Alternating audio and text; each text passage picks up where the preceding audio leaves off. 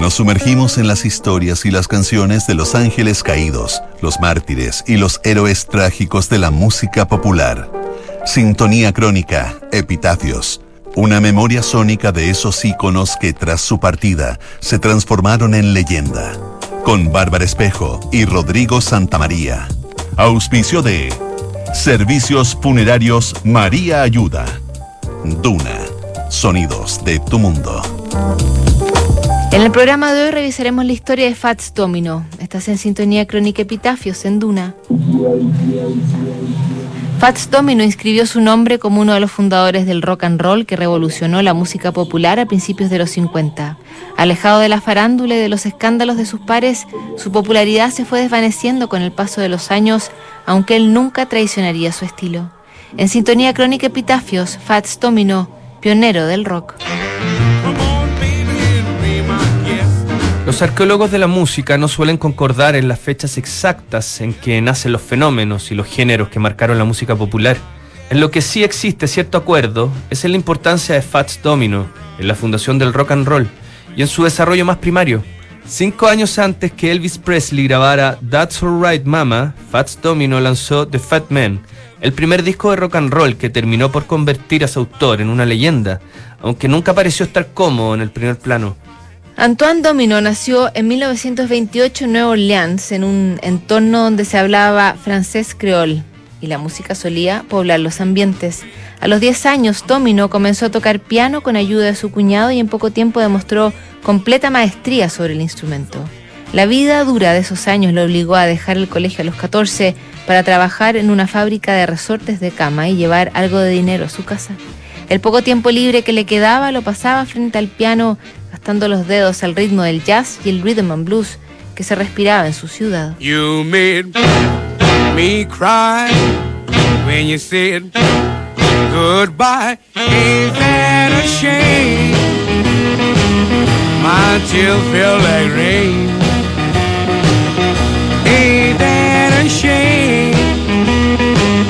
You're the one to blame. You broke my heart when you said we'll part. Ain't that a shame?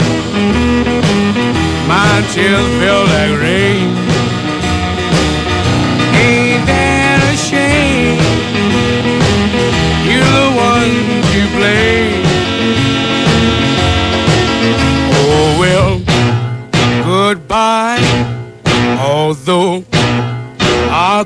cry, ain't that a shame? My tears feel like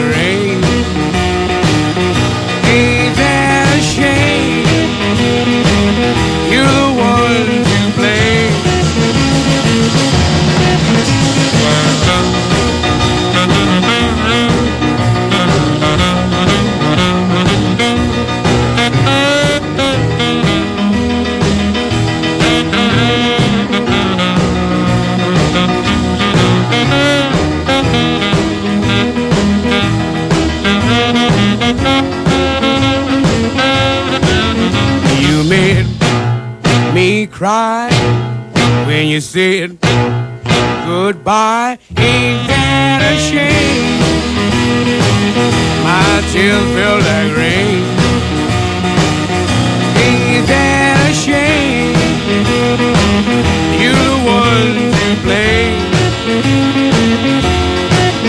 Oh well, goodbye. Although I'll cry, Tears feel rain. Ain't that a shame? You're the one to blame.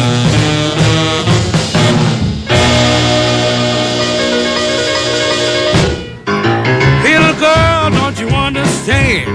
I wanna be your lover, man, all by myself all by myself. I don't want no one to love you, I wanna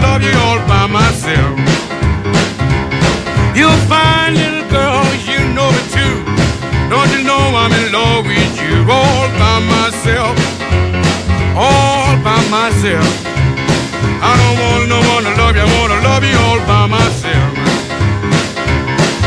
Meet me in the park about half past one. We're going out and have some fun all by ourselves. All by ourselves. We don't need nobody with us, we gonna do it all by ourselves.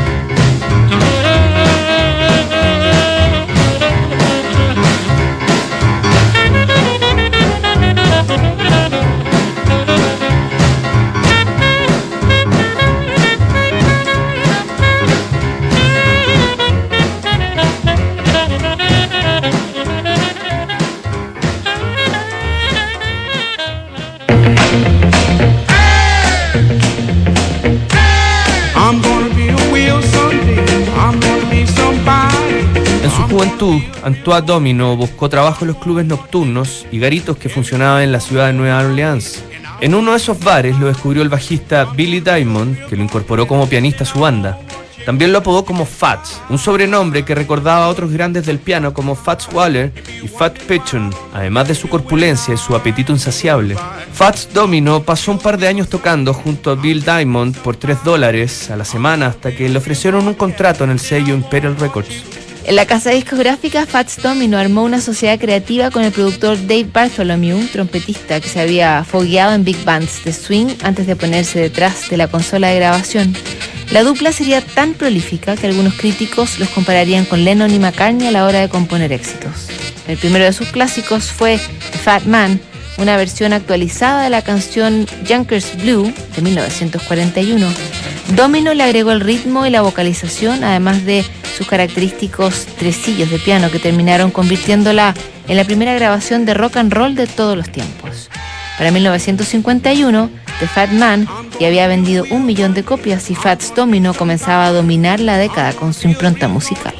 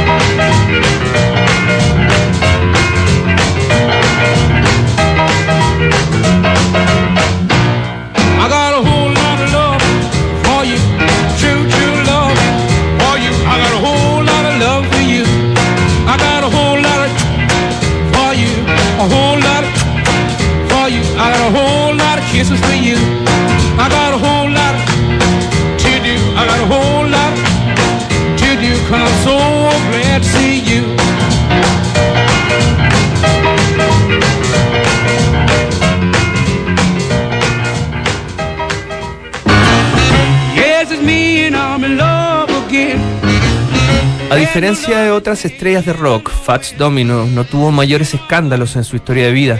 Le gustaba que la música hablara por él y solía rechazar las entrevistas. En todo caso, no le faltaban excentricidades a la hora de interpretar sus éxitos. Cuando salía de gira llevaba 200 pares de zapatos y al menos 30 trajes para todos sus cambios de vestuario. También llenaba sus dedos de grandes anillos de diamantes que se reflejaban con las luces del escenario. Su habitual sonrisa y su aspecto bonachón eran la marca registrada de Fats Domino, que contrastaba con la estridencia de Little Richard y la sensualidad de Elvis Presley. Fats Domino se convirtió en uno de los primeros artistas negros en aparecer en programas de televisión de música pop, junto a artistas como Buddy Holly y los Everly Brothers. Aunque sus canciones eran apolíticas y no involucraban temas sociales, Domino fue uno de los primeros actos que unió a público blanco y afroamericano en un mismo teatro. Después del éxito de The Fat Man, los discos de Fats Domino se convirtieron en verdaderos sucesos. Para 1955, cinco de sus álbumes ya habían vendido sobre el millón de copias y tuvo 11 éxitos en los top 10 de la lista Billboard. Muchos años después, Elvis Presley diría que Domino fue el verdadero rey del rock and roll.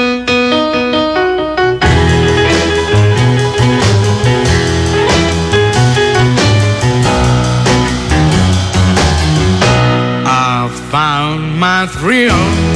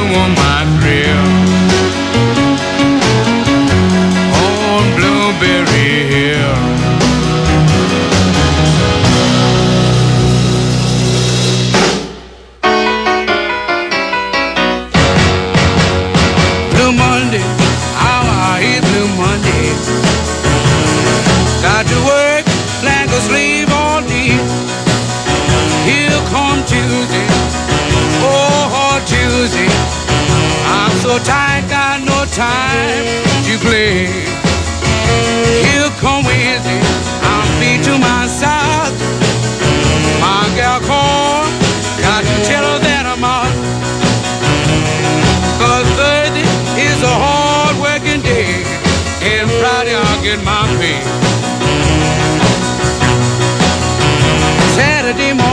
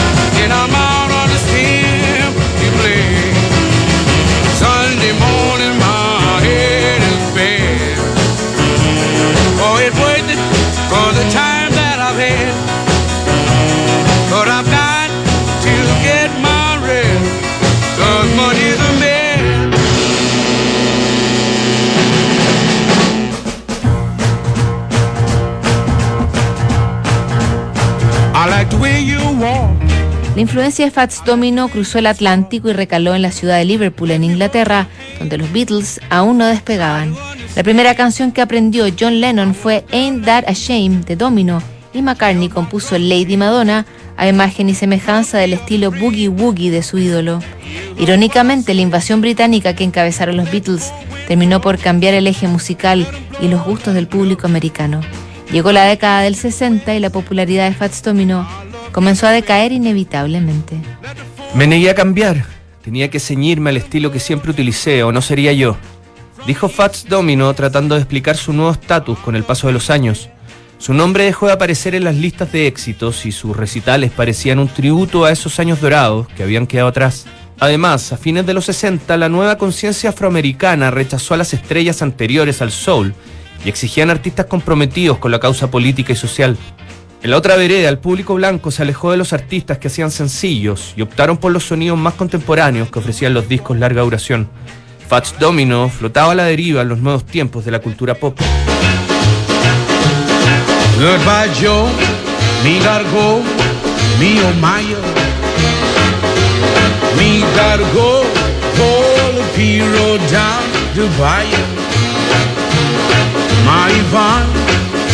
One. Me oh my. Son of a gun, we'll have big fun on the bayou.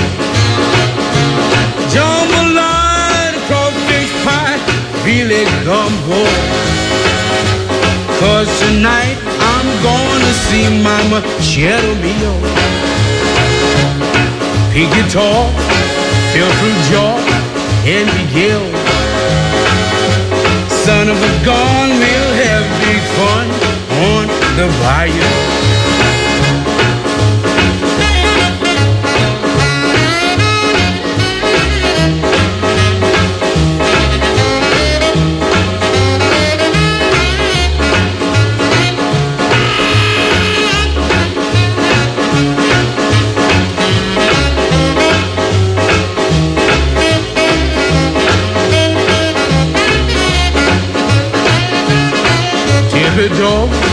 bayou. Thibodeau, Fontenot, place is buzzing.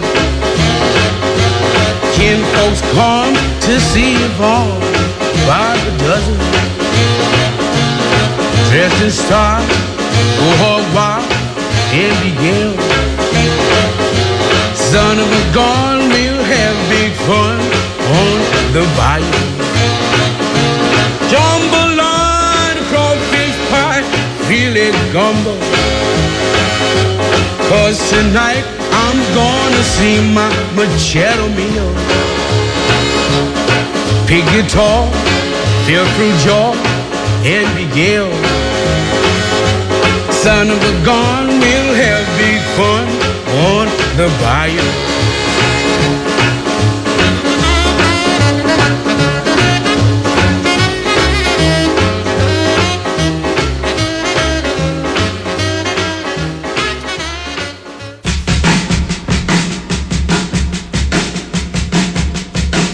Hello, Josephine.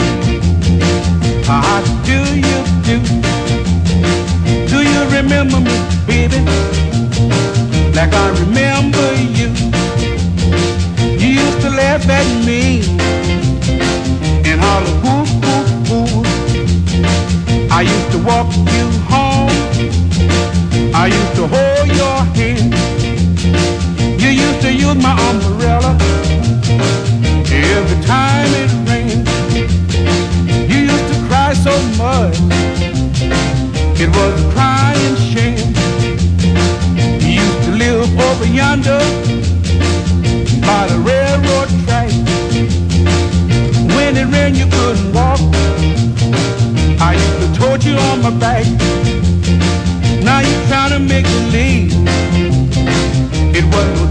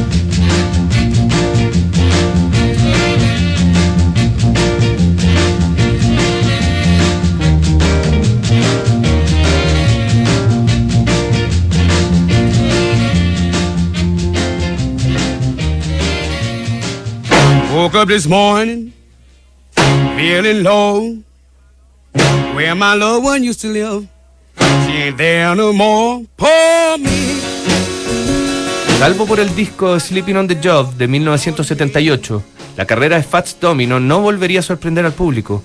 Solo encontraba trabajo frecuente en los casinos de Las Vegas, pero casi todas las ganancias las terminaba apostando. Ese verdadero círculo vicioso lo mantuvo atrapado por varios años. Algunas giras le permitieron codearse con el nuevo público, pero cada vez salía menos de su casa de Nueva Orleans, donde vivía con su mujer y sus 13 hijos. Su última gira la hizo en 1995 por Gran Bretaña junto a Little Richard y Chuck Berry. Cuando cerraba su actuación se sintió mal y fue trasladado al hospital con problemas respiratorios. No volvería a salir de Nueva Orleans. Cuando fue incluido en el Salón de la Fama del Rock and Roll, se negó a asistir a la ceremonia. También rechazó una invitación de la Casa Blanca para recibir la Medalla Nacional de las Artes en 1998 en pleno mandato de Bill Clinton. El año 2005, Fats Domino sufrió en carne propia el desastre que provocó el huracán Katrina en Nueva Orleans. En un principio fue declarado como desaparecido, pero había sido rescatado junto a su mujer del techo de la casa, que terminó destruida e inundada.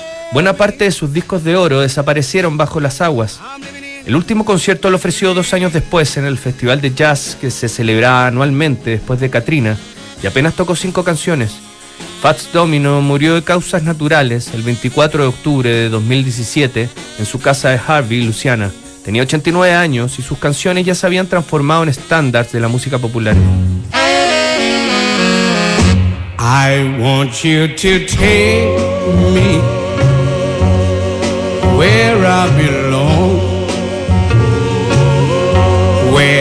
Where has been broken with a kiss and a song. Spend the rest of my day without any care. Everyone understand me in the valley of tears.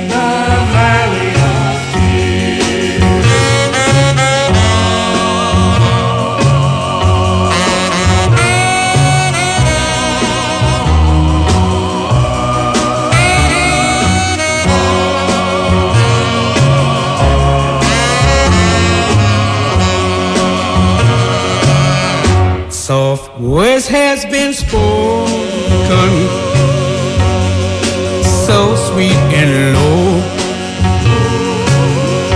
but my mind is made